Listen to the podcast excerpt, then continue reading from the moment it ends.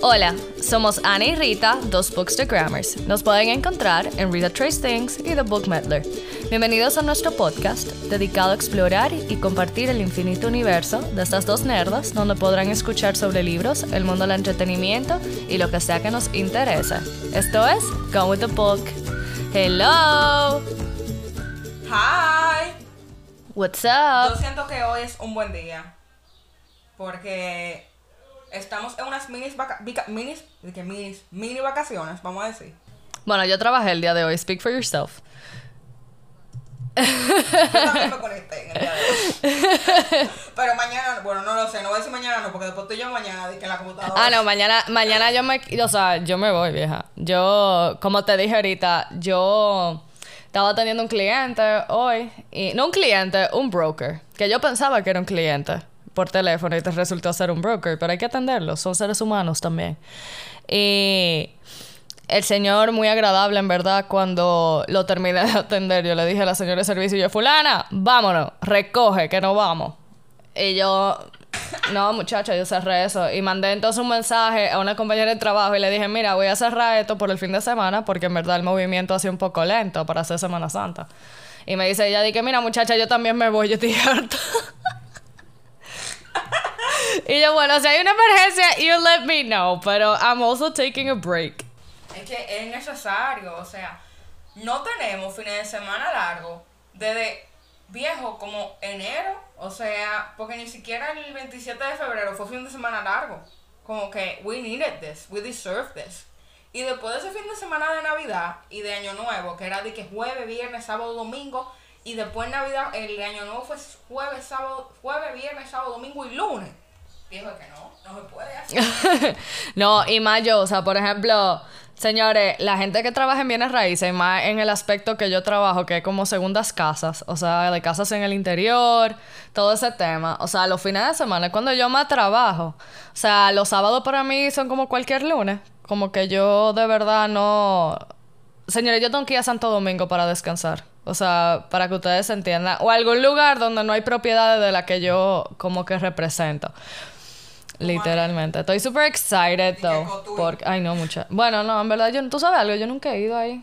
I'm, in- I'm. Yo quiero con tu I'm interested. Tú, yo estoy tan cansada, vieja, que no puedo ni pronunciar bien las palabras.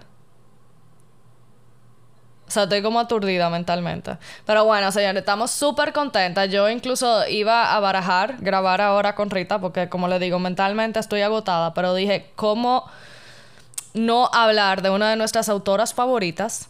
O sea, ¿qué mejor terapia que esto? Y señores, les digo que hoy vamos a hablar sobre nu- nuestra chilena preferida, una de las autoras que más copias ha vendido, digo yo, o sea, mundialmente, e incluso una de las autoras eh, latinoamericanas más reconocidas del mundo también, y es Isabel Allende. Probablemente, aunque usted no le guste, usted probablemente la ha leído también.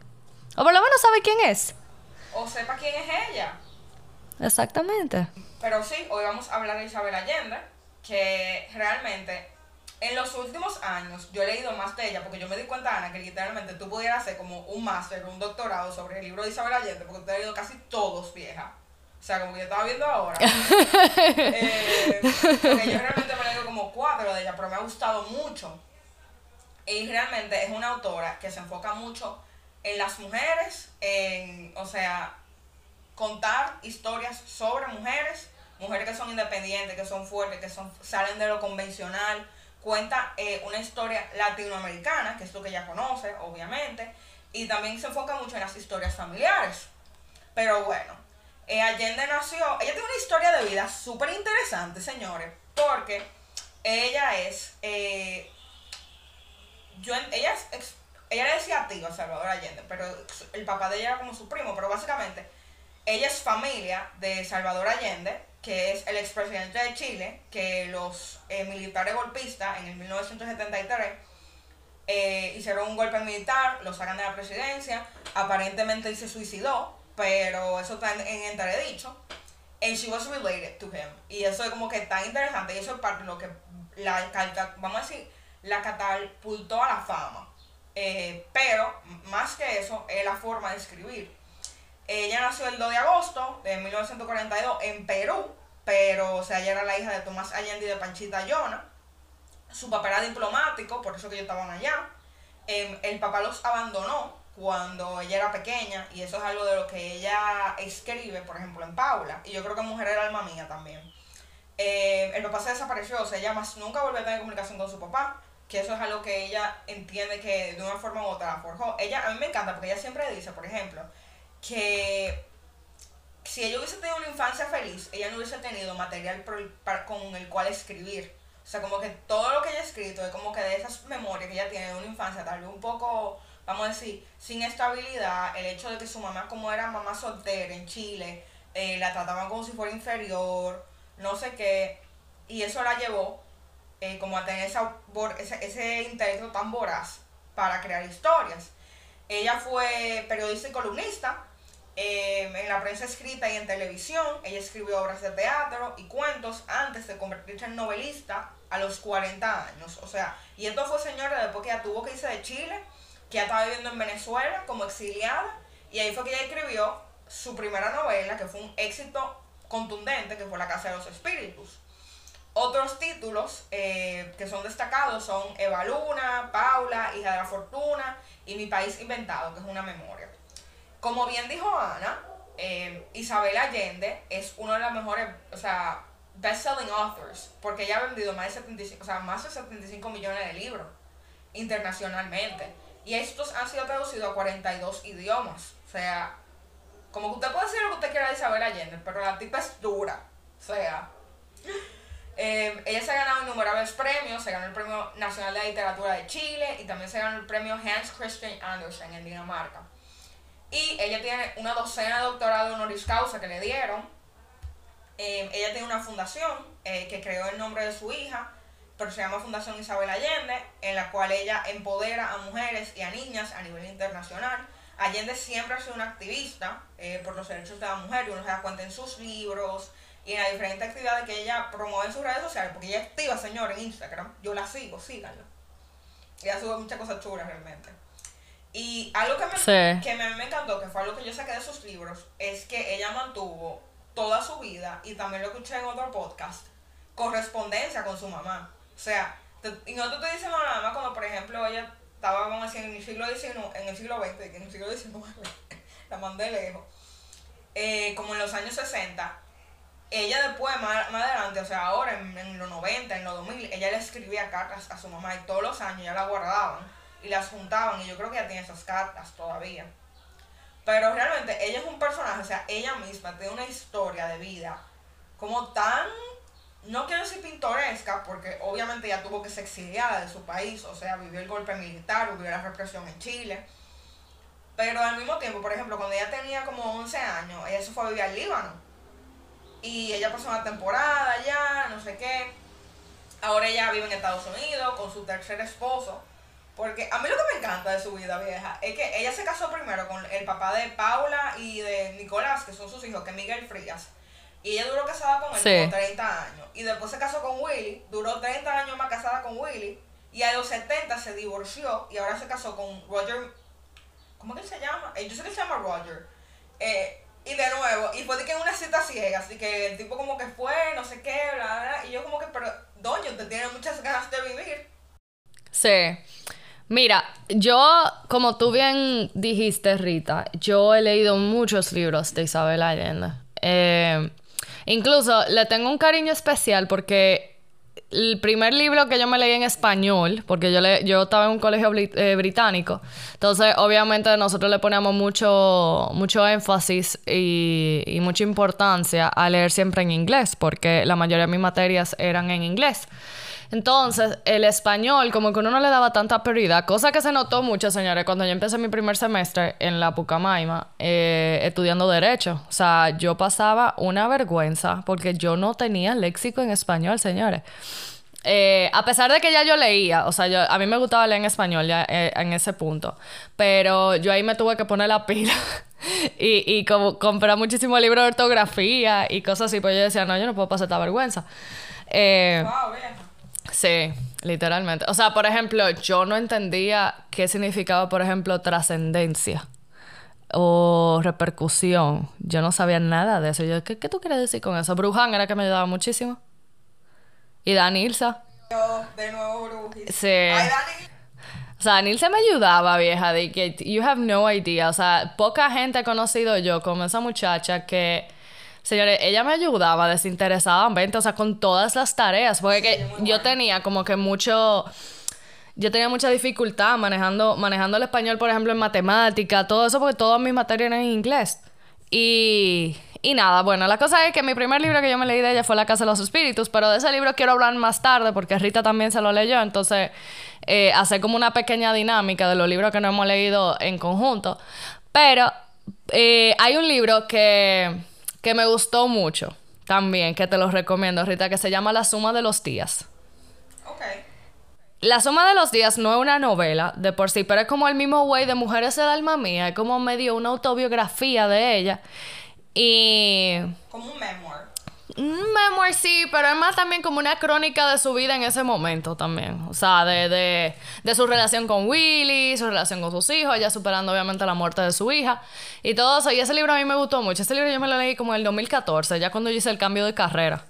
Y, y ese libro como que me tocó mucho porque yo también estaba pasando por un momento como que, o sea, cuando tú te vas a cambiar de carrera, señor, usted tiene como una crisis existencial, o sea, tú no sabes qué hacer. Y yo decía desde que yo tenía como 15 años que yo iba a abogada, y all of a sudden tú tienes como que admitir como que, ok, this is not working out for me, como que, what am I gonna do? Y, y no sé, como que ese libro me ayudó, como que, ok, como que take your time, como que it's okay to, o sea, to be wrong in your life choices, pero como que siempre hay un mañana, como que tú puedes fix it, ¿tú me entiendes? Ese me gustó mucho. Eh, otro chulísimo, señora, que yo me he leído, que ese es un take completamente diferente a lo que ella hacía, que es El cuaderno de Maya. Ese yo me lo leí en high school. Oh, Dios, qué libro más fuerte. Eh, y es como de una muchacha que ella, ella estaba obsesionada con su abuelo. Como Isabel Eh, Allende. exactamente. Do you sense something here? Ajá. Eh, y- ella, ella amaba a su abuelo, amaba a su abuelo y, y, y como que se, o sea, y ella como que de- su abuelo se le muere porque sus abuelos era que la criaban, porque no me acuerdo qué le pasaba a la mamá, pero el papá era como piloto. Básicamente era, eh, sus abuelos eran que, que, o sea, su única, vamos a decir, fuente de apoyo y, y estabilidad, ¿verdad? Pues la tipa cuando se muere ese hombre, mija, cae como en una depresión y, y le entra como una locura. Entonces es como un mundo, señora, como de drogas, eh, se vuelve como un pequeño thriller. eh, y ella como que, Maya, se va a Chile, que era donde era la abuela, y como a desconectarse un poco. Y trata como de de encontrarse a sí misma después de, de lidiar con adicción y cosas así, pero es chulísimo, o sea, una aventura ese libro. Otro también que recomiendo, en caso de que les guste mucho La Casa de los Espíritus, eh, es De Amor y de Sombra, chulísima. Y la película es Mortal, con Antonio Banderas y Jennifer Connelly. ese libro. Ay, mi amor, mira, súper apasionante. Ese me gustó muchísimo. Porque está basada en un hecho de la vida real, que fue de los mineros en Chile, que lo encontraron en unos hornos. Eh, que el- en la dictadura de Pinochet los había. Señora, de verdad, o sea. Tú piensas como que tú sabes las cosas que pasaron, pero tú vas leyendo ese tipo de historia de cosas que le hicieron durante la dictadura a la gente, y no solamente en Chile, también ella, en un punto, en Paula, por ejemplo, ella menciona Argentina, o sea que la gente ve escuadrones eh, de gente que trabajan, vamos a sicarios for hire. Y esta gente, o sea, las, las mujeres tenían años buscando y preguntando por sus esposos, sus, sus hermanos, sus hijos, y nada de nada. Y fue un sacerdote que va eh, en la vida real. eh, y él como que se escabulle, abre la tumba, le tira la foto y el cardenal es como que va y tramita todo para que la vuelvan a abrir y se, y se haga una investigación y como que se sepa qué fue lo que pasó. Pero- a mí me encantó. Mira, y hay, es un tema común en muchas de sus novelas. O sea, ella siempre plasma ese, ese Chile bajo la dictadura, pero también eh, Sí. bajo, bajo el gobierno de, de Salvador Allende. Obviamente, yo por lo menos percibo de que she's a little biased. O sea, ella, por ejemplo, es, Sí. súper anti-Pinochet. Eh, y eso es algo, por ejemplo, que vemos en Largo Pétalo de Mar, que fue de una de sus últimas novelas. Lo vemos también en Amor y de Sombra. lo vemos en la, en la trilogía de la Casa de los Espíritus. Eh, la trilogía de la Casa de los Espíritus es chula porque vemos Chile en tres diferentes, o sea, como en tres generaciones diferentes. O, o más, no me acuerdo muy bien, si hace mucho que, me, que me lo leí. Pero eso sí vemos un... Es una chulería porque ella transmite en esas, en esas historias como que no solamente, obviamente, lo malo que pasaba con, con, la, con la dictadura, sino también como la fortaleza del latinoamericano por, por renovarse, por salir adelante. Eh, también como que cuáles son eh, los límites a los cuales nosotros estamos dispuestos, dispuestos a como como respetar o no respetar in order to, to reach your goals. O sea, ¿qué tanto es esa ambición? Y, y hay gente, o sea, como que a veces sí, es necesaria la ambición desmedida para poder eh, tener éxito, tú sabes, como una nación y, y poder echar adelante, pero también sometimes esa misma ambición puede volver un país en un caos, que eso lo vemos mucho, por ejemplo, con esa misma dictadura de Pinochet el país mismo de nosotros durante la dictadura, por ejemplo, de, Trujillo. O sea, si buscamos, si nos ponemos a ver las estadísticas económicas de, esa, de esa época, o sea, nunca habíamos estado mejor. Pero ¿a qué precio? Sí, pero por ejemplo fue algo que tú te das cuenta que ya lo explica, por ejemplo, en... O sea, en sus libros con el caso de Chile es que en esa época tuve mucha bonanza económica, pero no hay wealth distribution. Exactamente. O sea, al final lo que pasa es que la riqueza está concentrada en un porcentaje pequeño de la sociedad, que son la gente adherida al régimen y, tú sabes, empresarios, no sé qué, que ese fue el caso de Chile. Eh, y después, los que son pobres son más pobres. Incluso en ese momento tú veías que los derechos de los trabajadores básicamente no existían. O sea, y la gente se dejaba contratar por miseria porque no conseguían forma de tener un empleo digno. Entonces, como que todo hay que cogerlo, tú sabes, como con pinza.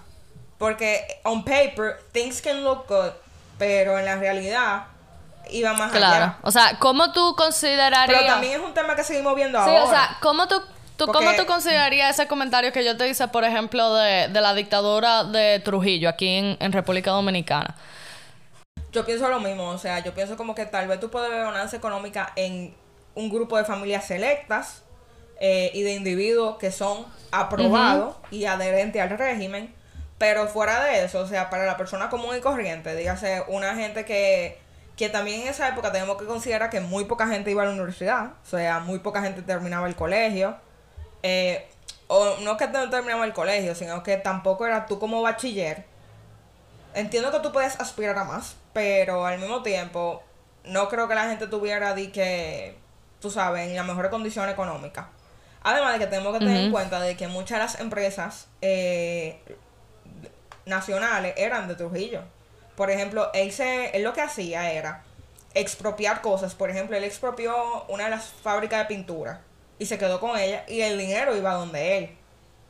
Y así como que sucesivamente pasaban las cosas. Mucha gente le pasó eso, mucha gente perdió negocios, propiedades, porque eso es lo que le hacía, como que lo expropiaba, como el, Estado tiene una potestad de expropiarte, pero obviamente tiene que pagarte por esa expropiación, pero te pagaba chele y salía de ti, o te mandaba a matar, porque why not.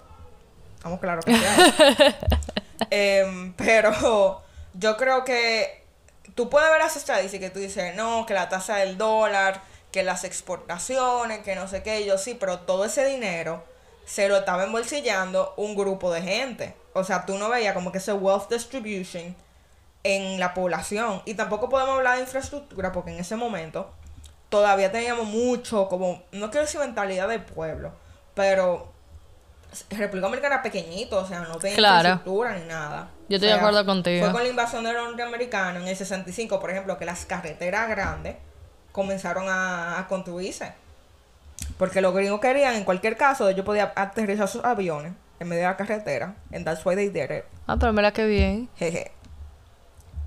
Ajá. Pero vieja, por ejemplo, con el caso de Chile, que es súper interesante, los gringos, desde que Salvador Allende ganó, empezaron el coup d'etat que ellos querían hacer. Ellos le estaban eh, hablando a la gente del ejército para que se sublevaran contra Allende.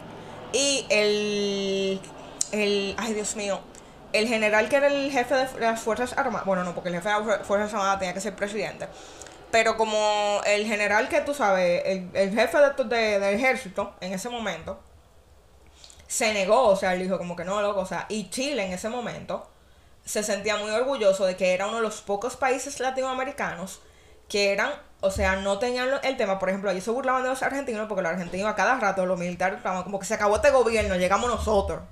Y allí eso no pasaba. Ellos entendían que los militares respetaban la constitución y respetaban la democracia chilena. Y después los gringos siguieron. Los gringos movieron, vieja, como 10 millones de dólares. Movieron a la CIA, movieron a todo el mundo para ellos destabilizar el gobierno de Salvador Allende. Obviamente, los gringos se quillaron porque Salvador Allende nacionalizó las empresas de cobre, que eran gringas. Y otros tipos de empresas que ellos tenían. Y no me acuerdo cuánto metal era que extraían. Y obviamente esa gente puso el grito al cero, porque lo que yo tenía miedo era que, como Allende había sido elegido democráticamente y él era marxista, que si Chile salía bien, el experimento marxista o el experimento socialista, como lo llamaban en ese momento, el problema iba a ser que después muchísimos países latinoamericanos van a pensar que, ah, pues esto funciona y lo que me está vendiendo Estados Unidos no vale la pena, pues vamos a ser socialistas todos. Entonces también estaba el lío de Cuba y dijeron, esto no va. Ustedes, eh, y después, o sea, eh, vino Pinochet, obviamente, que para mí eso son de las cosas, porque el mismo Allende lo designó. Que a veces tú mismo te clava el cuchillo. Y ahí fue que Pinochet, y loca, como que la forma que lo hacían, porque ellos incluso, en Paula, ella lo. Yo sé que estoy mencionando mucho a Paula, pero fue que me leí ese libro, literalmente lo terminé la semana pasada. Ella lo dice, que ellos hicieron como, no campañas, pero pasaban programas de televisión viejo, como con un lavado de cerebro, diciéndole no, que nosotros vinimos, porque eran cuatro generales, eh, a restablecer la democracia, que todo estaba mal, porque realmente se tomaron malas decisiones en materia económica eh, durante el gobierno de Allende, que eso es algo que hay que admitir. Y la población estaba descontenta, pero tampoco tan, tan descontenta como para decir que sí, vamos a hacer un coup d'etat, un golpe militar, y vamos todo para la represión, porque nadie quería eso. Viejo, en los primeros días, o sea, era una cosa que la gente desaparecía Así como tú estabas aquí y ya tú no estás. Por uno, o sea, el mismo Pablo Neruda se murió de eso. O sea, vino el golpe militar y él estaba enfermo. Y él como que eh, eso lo empeoró. Y lo peor de todo fue como que la gente salió, como que a su funeral, y sus amigos no pudieron ir porque sus amigos estaban huyendo o se estaban escondiendo o ya estaban siendo torturados por el régimen. Eh, y ella hace, por ejemplo, que eso sí yo lo había visto, que era como que, que ellos salían y decían, eh, Pablo Neruda siempre presente, salió la gente a la calle a protestar. Y ahí fue que ellos empezaron a decir también, compañero Salvador Allende, siempre presente, una cosa así. Em, ella, tú sabes, todo went downhill from there. Y a Chile le tomó 17 años para salir de Pinochet. Y nada más logró salir de Pinochet cuando, ni tanto así, porque a Pinochet nunca lo juzgaron por lo que hizo. Eh, él salió con inmunidad totalmente del gobierno. Él incluso puso una cláusula en la constitución diciendo que si ustedes me quieren sacar, vamos a hacer como un referéndum. Y ellos hicieron una campaña, le metieron muchísimo dinero a la campaña del sí. O sea, del sí de que siguiera Pinochet. Pero la campaña del no nada más tenía como 15 minutos a las 11 y media de la noche para hacer su... Eh, o sea, como que their advertising. Y ellos ganaron. Hay una película con... Eh, ¿Cómo es? Gael García Bernal. Eh, sobre la campaña del no en Chile. Y ganaron rotundamente. Y aún así, o sea, Pinochet. Yo tengo que investigar eso porque ahora yo no estoy clara como que qué fue de Pinochet, como lo tengo en la cabeza medio blurry. Pero realmente esa historia, ese golpe militar, es una cosa muy cruel, pero al mismo tiempo es un fenómeno social muy interesante. Que tampoco es un fenómeno social nuevo, porque Latinoamérica entera vivió en esa época en desde antes y hasta los 90 en dictadura. Y, me, y hasta me da como cosa con Isabel Allende, porque ella sale de Chile a Venezuela. O sea, ella llega a una Venezuela sumamente diferente, porque ella llega a la Venezuela de, en la bonanza, o sea, de que era la Venezuela del petróleo. Que ella incluso decía que Caracas era una de las ciudades más caras en ese momento. Y ella lo dice, como que, que todo el mundo tiene dinero, que la gente tiene carro caro, que tuve como que todo. Y mi papá me lo había dicho, como que lo que tú piensas de Venezuela hoy en día no es la Venezuela que, por ejemplo, yo conocí en los 80 y en los 90. Para nada. O sea, sí había violencia y todo, pero no había escasez. O sea, lo que maten esa gente era... Ellos hasta los plátanos lo, lo, importaban, porque les no daba igual. O sea, cosas que aparecían allá. Sí, eso, eso Eh, mucho... Y nada, sorry, me fui en una con. No, no, eso que tú mencionas Venezuela, por ejemplo, yo tenía muchos profesores que dígase de sociales y cosas así, que decían eso, como que mira, la gente de mi generación, muchas veces no, el que no se podía ir a Estados Unidos a estudiar se iba a Venezuela. Mi papá se fue a Venezuela a estudiar. Hace su máster, su MBA. Y, y era de que súper La interesante. educación era buenísima. Ajá. Y por ejemplo, en Paula, ella habla mucho como de cómo era Venezuela en ese momento. Y yo como que viejo, o sea, tú lo ves ahora y, o sea, how the mighty have fallen, realmente. Mira, tú que mencionaste a Pablo Neruda, en uno de sus últimos libros, En Largo Pétalo de Mar, ese libro está basado en un barco que fletó Pablo Neruda eh, para llevar eh, españoles eh, republicanos de, desde España a Chile. Ah, durante la dictadura de Franco. Ajá. Y, y obviamente está enfocado. Más o menos está como que it goes around a person that actually existed. O sea, yo no me acuerdo si precisamente esa persona en específico eh, existió, pero yo creo que está basado en una persona verídica. Y, y es de un joven muchacho que él era. Él como que quería estudiar medicina, ¿verdad? Y obviamente con el tema de la guerra, sus padres eran comunistas. Y, y él era eh, dentro de la misma eh, guerra eh, española. Él, él era como una- un enfermero. O sea, le ayudaba con el tema de medicina. Entonces, él con su cuñada emigran a, a Chile, buscando una mejor vida, que tuvieron en un campo de concentración incluso en Francia antes de, antes de poder ir a Chile. Y de Chile entonces, de ahí empieza a estudiar medicina, le va mejor, o sea, y como que, no quiero contar mucho, pero Pablo Neruda toma mucha, mucha presencia en, ese, en esa historia. Que, y a mí me encantó, vieja, en verdad, me, me gustó muchísimo. Sí. Eh, yo creo que en ese libro, porque yo había leído como que ella pone poemas de Pablo Neruda incluso, como en todos los capítulos, algo así. Ajá. es ¿Cuál es tu poema favorito de Pablo Neruda?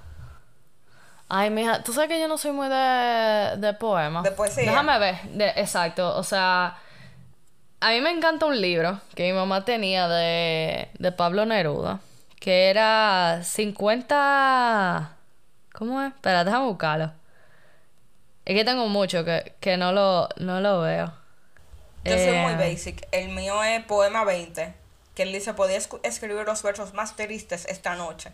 Como que ella me quiso a veces y yo también la quise. No lo estoy diciendo bien, pero...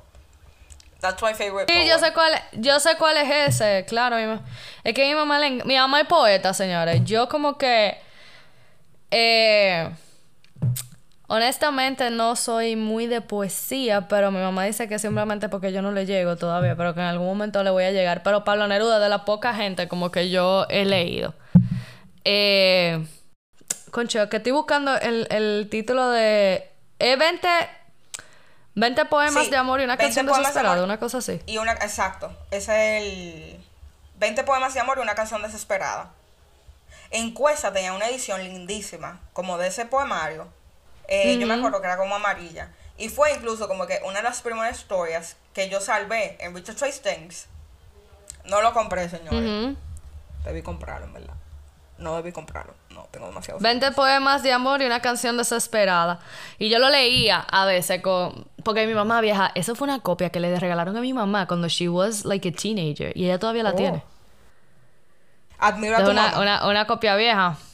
Hay uno también que a mí me gusta, pero este no es de, de Pablo Neruda. Sorry que estoy como cambiando el chip, pero ya que estamos en, po- en poesía. Eh, que el de José Martí de Cultivo una rosa blanca. Ok. Ay, ¿tú Yo no sabes sé cuál si es tú mi lo poema conoces, favorito? pero ese es bello. No, of all time, ¿Cuál? Caminante no hay camino de Antonio Machado. Ese, ese es mi, poe- mi poema o sea, Ah, yo sé cuál of es. all time. Caminante no hay camino. Digo, si nos vamos ya de que a poemas, eh, a, a Sí, que no poesía sea- full, a mí me encanta de que, eh, ¿cómo se llama? De que oh, Captain My Captain de, de Walt Whitman. Ah, ya. Yo realmente Ese, eh, no he leído poesía ese en inglés, o sea, si soy sincera.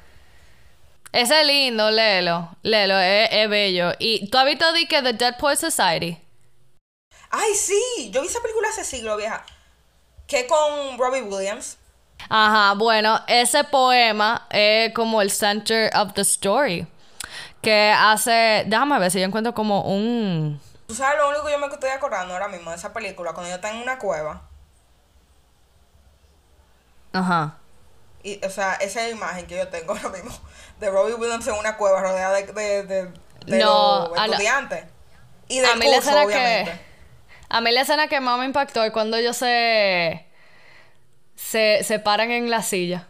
Y una Ah, profesora, a mí me dieron esa, esa clase, o sea, en, en English, cuando yo estaba en 12th grade, con una profesora que tenía toda la vida con nosotros. Y nosotros recreamos esa escena de, Ay, de subirnos chulo, todito en la silla. De que, porque va de que, oh captain, my captain, our, feel, our fearful trip is done. The ship has weathered every rack, the prize we sought is won. The port is near, the bells I hear, the people all exulting, while follow eyes the steady keel, the vessel grim, enduring. Señores, búsquenlo. Ese, ese, o sea, ese poema es larguísimo, pero es como que tan rico. Y déjame buscarte el de Cultivo una rosa blanca. Cultivo una rosa blanca me la sabía yo de memoria.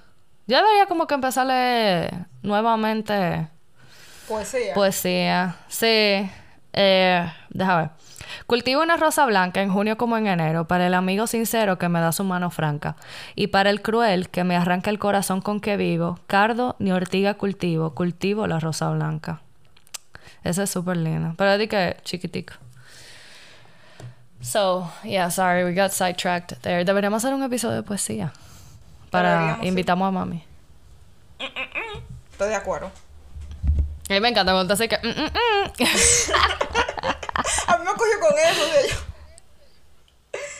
Ana, y. Ay, tú sabes, háblame de la hija de la fortuna, porque yo quiero leer ese libro también.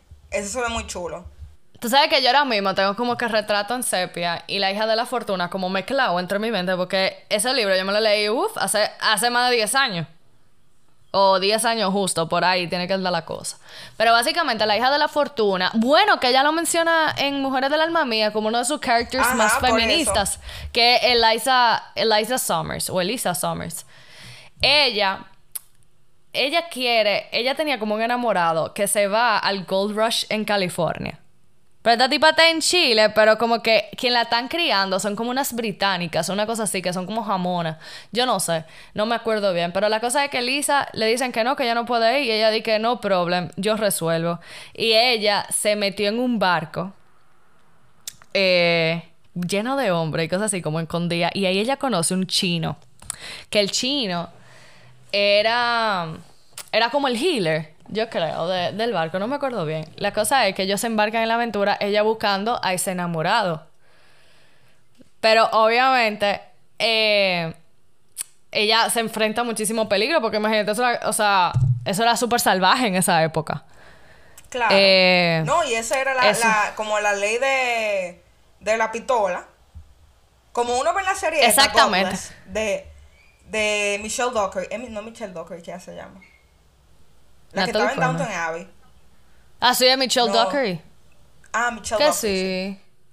Confía. Eh, sí, vieja, eso mismo. O sea, eso como el, el viejo oeste, vieja. Y. Wild Wild West. Y ella se. O sea, she embarks on this adventure on her own. O sea, in the, in the 19th century, sí. Y obviamente ella buscando ese hombre, como que ella termina con el chino, en verdad. And they settle in San Francisco. O sea que. O sea que en esta historia. Como ella, con Willy. Exactamente, o sea, en esta historia nos vamos de, de, una, de un Chile del siglo XIX, nos vamos entonces para el Gold Rush en California y entonces she's settling in San Francisco cuando está como la ciudad eh, construyéndose básicamente. Entonces, los en personajes... Sepia, Ajá, en Retrato en Sepia. Hacia Chile. Exactamente, y en Retrato en Sepia es que sale el papá de Clara del Valle. Ajá, porque eso fue el que yo me leí.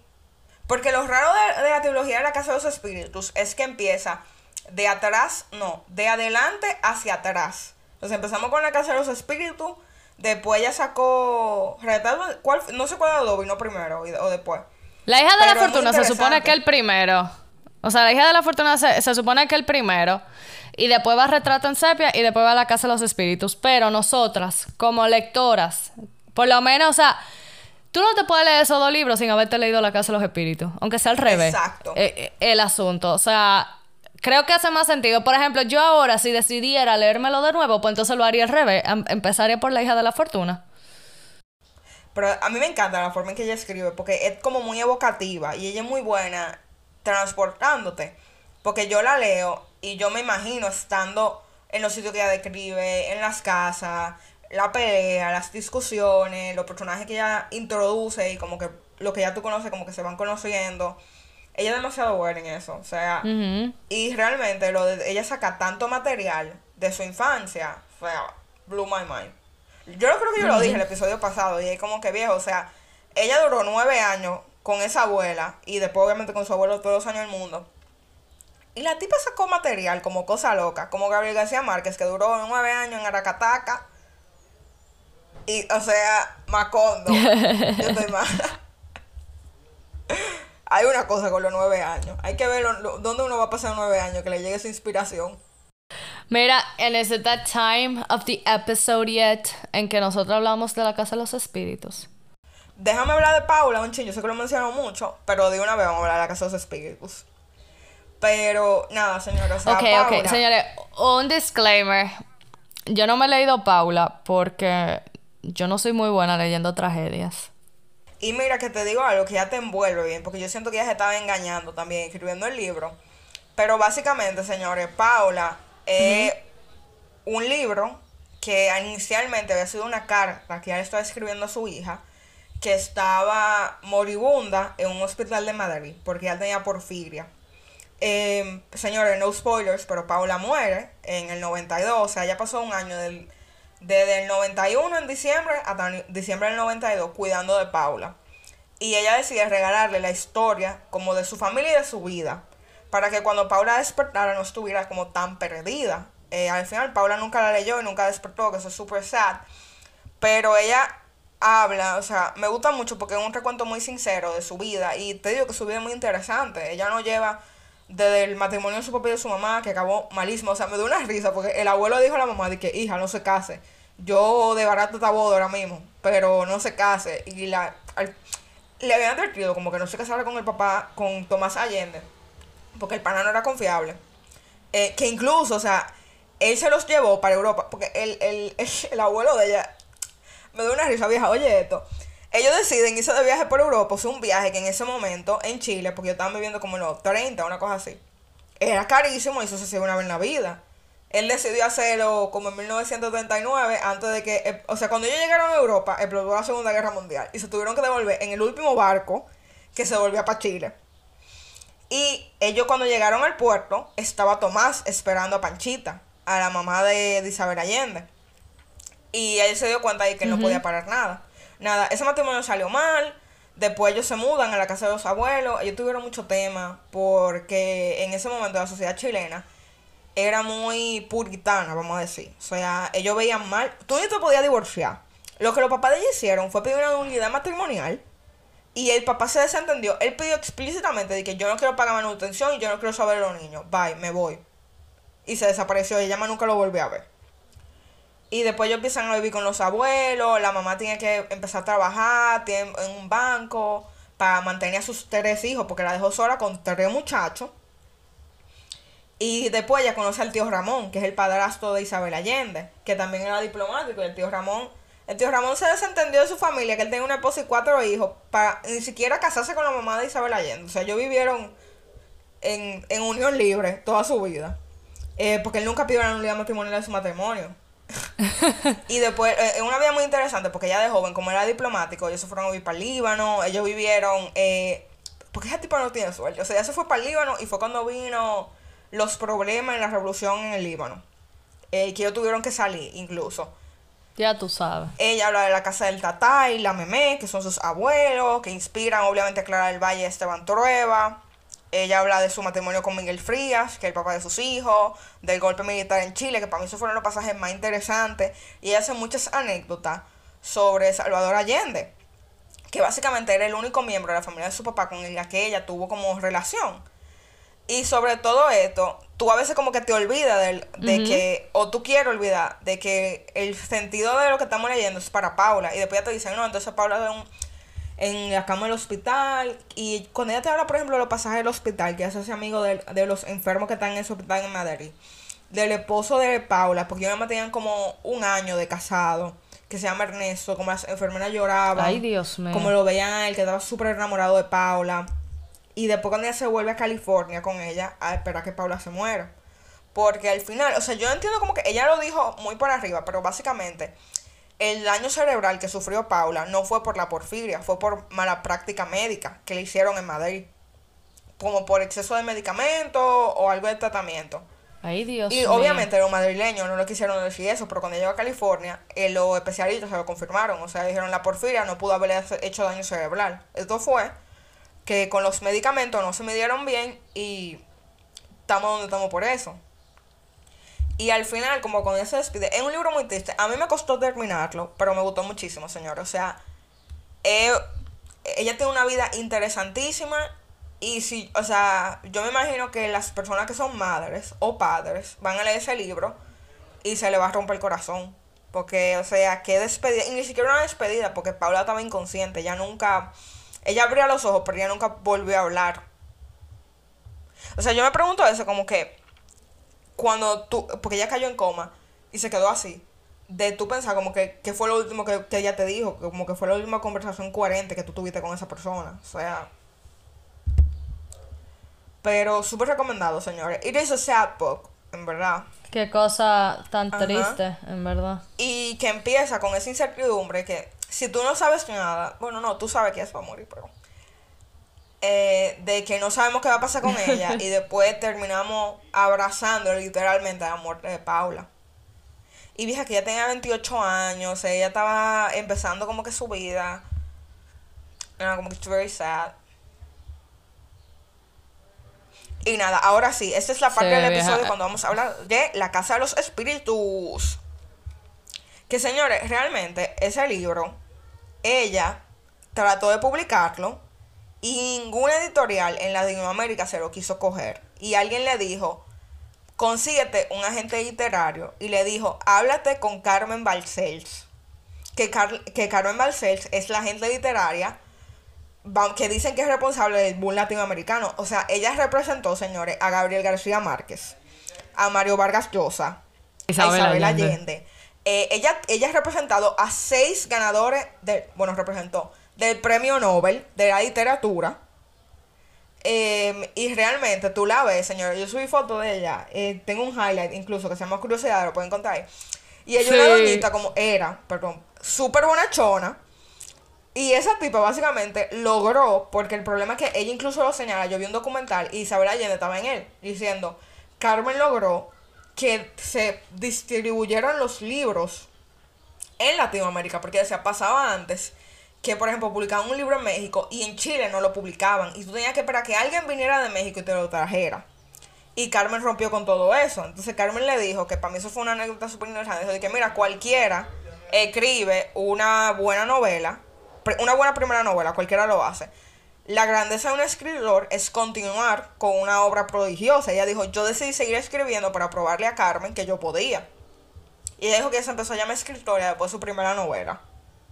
Entonces, como que ella tiene una historia muy graciosa, o sea, no graciosa, pero particular, vamos a decir. Yo creo que sí, vieja, también con todo eh, graciosa en mucho sentido también, porque es de una mujer también que a veces las tragedias te sirven como para tú. O sea, tú saliste de, de ciertos. Eh, como límites que, que la sociedad no te permite, pero que en verdad son disparates. O sea, esa mujer, por ejemplo, dice, oye, yo no tengo por qué aguantar un mal matrimonio a los 70 años. O sea, ¿quién dijo que yo tengo que aguantar eso? O sea, I'm not too old for that. Y, y tú sabes qué, y me voy a enamorar de nuevo a esta edad. O sea, no sé, para mí hay una persona que, que sus experiencias le han permitido también como embrace life 100%. Y, y eso lo vemos en sus libros y, y, que nos ha regalado también múltiples historias para nosotros disfrutar.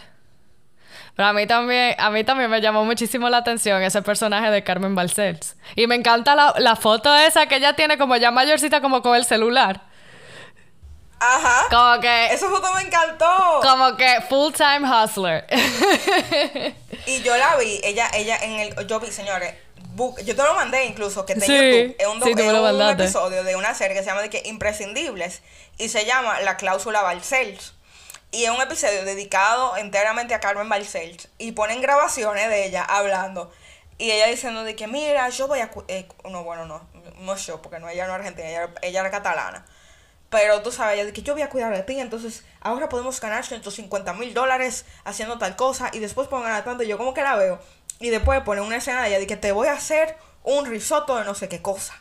Entonces, fulana, no hagas nada, yo voy a cocinar. Y la ponen a ella un video como que cocinando a alguien, a uno de los autores que habían ido a visitarla.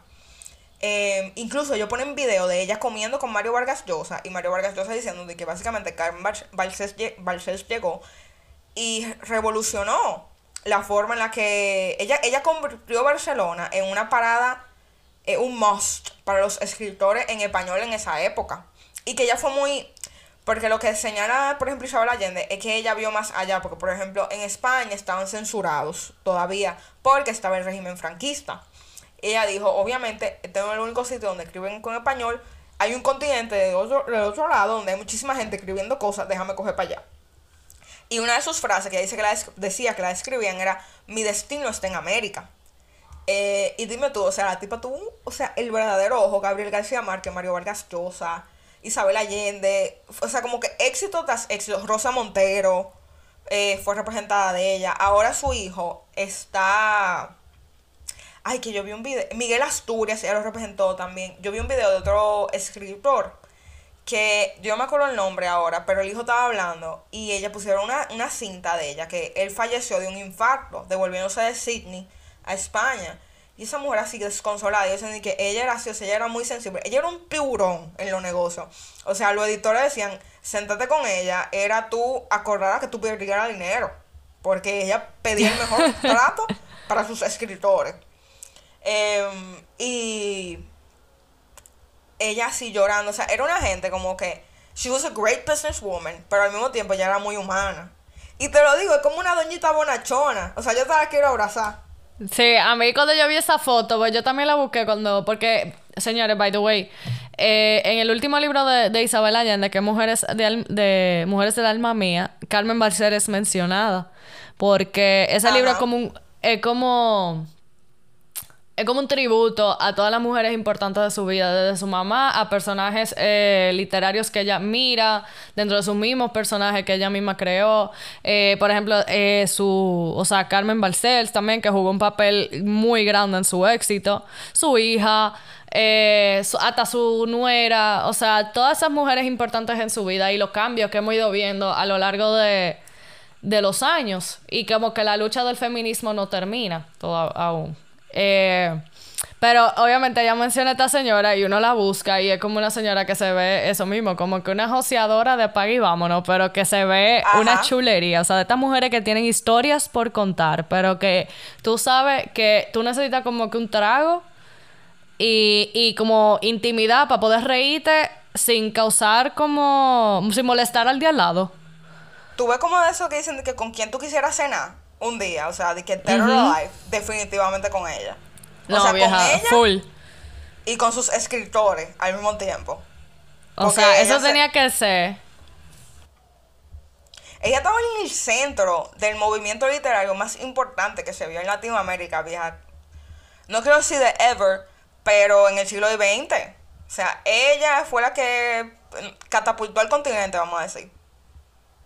O la literatura del continente. Pero bueno, señora, de vuelta a la casa de los espíritus, que incluso la compararon con Cien años de soledad de Gabriel García Márquez, por obviamente el realismo mágico, la historia generacional, ubicación en Latinoamérica, eh, lío político, la familia, líos que se mete la familia por no hacer las cosas bien y todo eso. Eh, yo, ¿tú crees que se parece a 100 años de soledad? Había mucha otra pregunta antes. Eh, sí, claro que sí, pero yo creo que no es algo tampoco de que, wow, igualito. O sea, tenemos una historia generacional, eh, pero en época diferente, en un setting completamente diferente también. O sea, Cien años de soledad está basado en un pueblo que es ficticio. Eh, en un time frame que no queda, que tampoco queda como del todo claro, ¿o sí? O sea, sin embargo. Ajá, pero no, no te queda que completamente. No. It's not a definite eh, time period, ¿tú me entiendes? Sin embargo, la casa de los espíritus sí. Sí. Y que también son dos tipos de familia completamente diferentes. O sea, los Trueba, con todo y todo, eran un well-off family. O sea, ellos le iba bien, eran terratenientes. El Esteban Trueba tuvo en la política. Mientras que obviamente los Buendía son un estirpe que en Macondo ellos llegaron a ser... Pero en Macondo, o sea, en un pueblo que al final desapareció. El momento histórico y el trasfondo político que tiene la novela de, Allende es muy distinta a Cien años de soledad. Porque al final, o sea, Cien años de soledad tiene un toque político, pero tampoco que está sumamente influenciada por eso. Exacto. O sea, eh, la Casa de los Espíritus también le busca mucha similitud con Cien años de soledad, porque Isabel Allende yo creo que fue de las pocas eh, autoras así también que se atrevió a usar de lleno el realismo mágico, aparte de García Márquez. Entonces, por eso mucha gente alega de que no, es una copia más digerible. No necesariamente. O sea, yo en un momento lo pensé. O sea, I'm guilty. Pero ahora como que obviamente tú vas leyendo más y más y más textos y tú vas aprendiendo a analizar las cosas mejor, de, de mejor forma yo simplemente siento que fue que ella se atrevió a usar realismo mágico, una técnica que básicamente la creó García Márquez en esta novela de, La Casa de los Espíritus y que también era una novela generacional. Pero si tú te pones a ver, la mayoría de los escritores latinos por lo menos tienen una historia así. Es que volvemos a lo mismo. O sea, busca los libros, por ejemplo, de Laura Esquivel. O sea, es como el mismo güey. Y, a mí me encanta Laura Esquivel, by the way. O sea, como agua para, chocolate. ¿Tú quieres más realismo mágico que hay? Y también es lo mismo. Es una historia de una familia dentro de una revolución. O sea...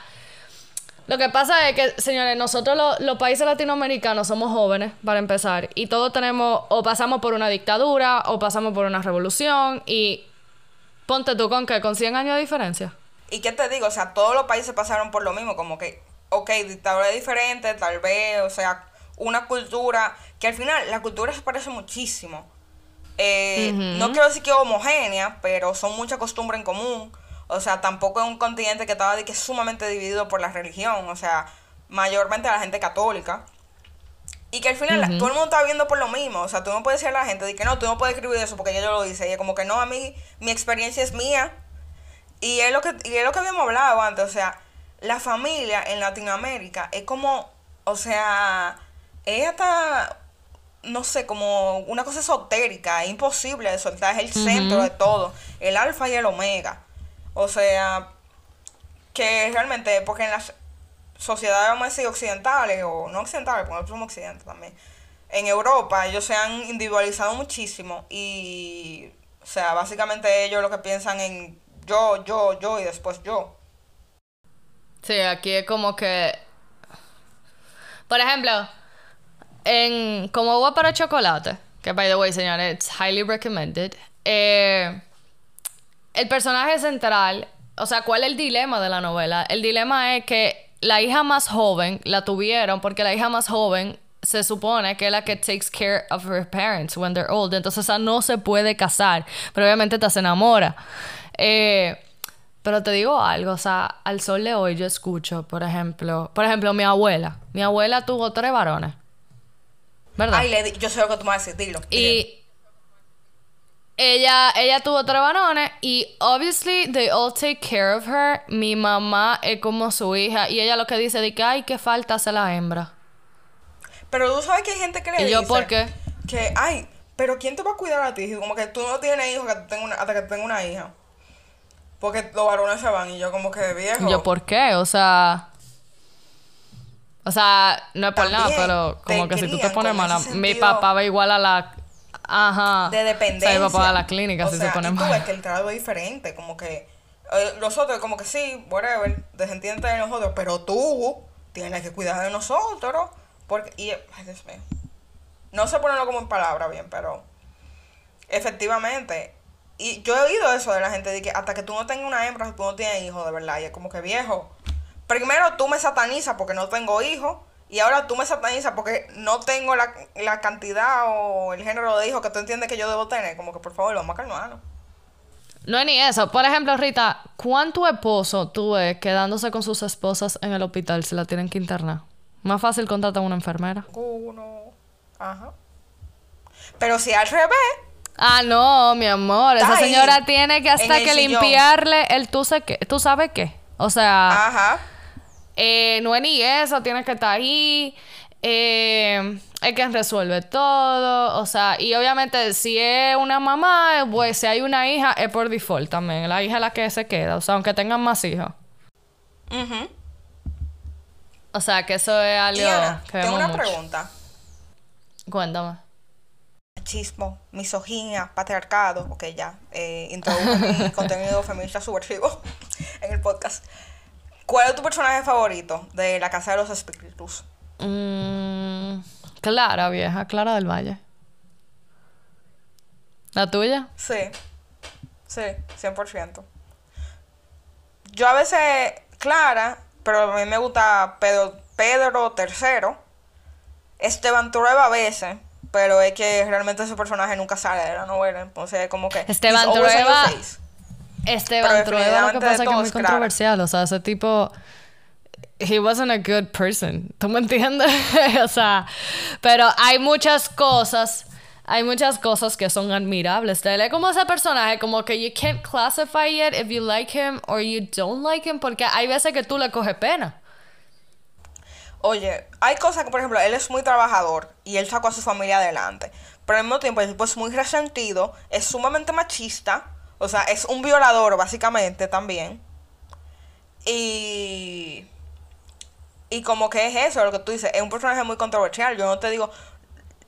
Con él yo siento, no es como que tú eres bueno o tú eres malo, simplemente tú eres Esteban Turrueva. And this is what you are. Y a veces tú haces cosas buenas por la gente, como también a veces te da igual y tú mandas a la gente para mierda. Eh, Claro. y nada, pero sí es eso, como que con él se cumple la frase de que la gente no es buena ni mala, simplemente es gente.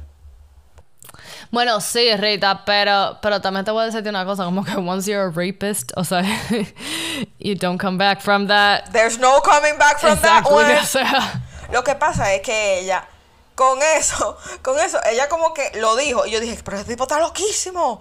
No sé qué, justicia. Y ella como que pasa 50 capítulos sin volver a mencionarlo. Pero está ahí Esteban García. Como Exactamente. que creciendo y creciendo ese odio. y, Y, y tú como que te vas acordando por eso tú te das momentos. cuenta de lo normalizado que era la violación en, en esa época. Sí. No, y con, con la mamá de Esteban García, porque ella era empleada de la finca. O sea, porque como ella era una mujer del campo y no, no había respeto. She was, como le dijo este tipo, eh, Anthony en Bridgerton, not all women are ladies, No. básicamente. Bueno, Eh, señores. Pero tú sabes quién me quillaba. ¿Quién? Realmente, sorry, antes de que terminemos. Blanca. Había momentos en que Blanca hacía cosas que yo decía, de que vieja, es que hay cosas y hay cosas. Vieja, pero Blanca era una manéjate. rebelde, loca. A mí me Sí. encantaba ella a veces. Y Alba dice, quítate. Ajá.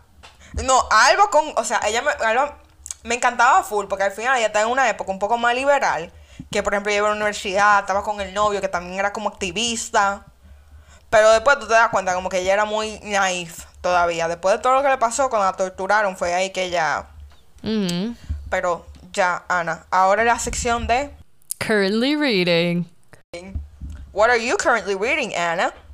Vieja, Where the Critics Sing. Mira, a mí me está gustando. Sí, ok. O sea, Hay como que me enganchó bueno. ya. Me enganchó. Me lo llevé hoy para el trabajo, así, incognito and everything. Señor, yo trabajo como, bien digo, en, bien- en bienes raíces y cosas así. Yo estaba que en la casa modelo. Eh, muchacha, I made myself at home en ese sofá. Aperísimo. Eh, señores, de un proyecto que lo pueden seguir, se llama Los Altos Villas en Casa de Campo, muy chulo. Eh, perfecto para leer, me encantó. Y, y estaba yo y muchacha hasta que llegó un broker y tuve como que cerrar mi libro a todo lo que da, como para que no me encontrara tu ahí. O sea, yo estoy normal. trabajando, yo no estoy aquí utilizando el espacio para hacer non-working activities. I never do that. Sad. Yo nunca veo. YouTube en el trabajo, ni abro Amazon de la computadora del trabajo. Ni, ni, ni shop up, ni nada de eso, sí, ok. Guilty, guilty, guilty, guilty. ¿Y tú? What are you reading? Ustedes van a ver, señora, listado. Terminé El último pasajero y no me gusta. No fue que no me gustó. Pero ese libro fue problemático. Porque yo pensaba que iba a ser un thriller. Y terminó como con una cosa que yo no puedo decir que, que es demoníaca. Porque no estoy clara si lo es. Eh, pero fue paranormal. Y no era lo que yo estaba esperando. Pero nada, it's out there. Lo leí. Eh, estoy leyendo, empecé. Bueno, lo voy a empezar. Beloved de Toni Morrison, que me llegó a hoy. Voy a leer The Lost Apothecary, que es de Sarah Penner y es un book club, book club pick del The Book Meddlers Book Club. Y voy a leer también Siddhartha de Herman Hesse, que me dijeron que es muy bueno. Yo pedí The Lost Apothecary, lo estoy esperando con ansias, pero ya quiero como que terminaba Where the Crawlets Sing. Eh, señores, ya saben, eh, The Book Club, eh, The Book Builders Book Club, es una comunidad muy chula. Si se quieren unir, eh, solo tienen que ir al link en mi bio, ahí ingresan sus datos y los agregamos un grupo en donde coordinamos las citas por Zoom. Es simplemente una vez al mes, ponemos un deadline y usted se lee su libro a su ritmo y es bastante eh, chulo y terapéutico, la verdad. O sea que si también lo quiere usar como un esquema de lectura en donde yo les recomiendo como algo para leer mensualmente, lo puede hacer también. O sea que feel free to join us. Así que nada, señores. Hoy ha sido un episodio sumamente interesante que yo por lo menos tenía muchas ganas de hacerlo de hace, eh, de hace mucho, en verdad. Y nada, gracias por acompañarnos. Bye, disfruten su Semana Santa con prudencia y con cuidado. Recuerden que la vida sigue después de Semana Santa, señores. Por favor. Please yeah, trust me. weekend. Tengo más reuniones. Todo el mundo de que hablamos de después de Semana Santa. Ajá. Así que, señores, hab- hablamos después de Semana Santa. Hablamos después de Semana Santa. Bye. Bye.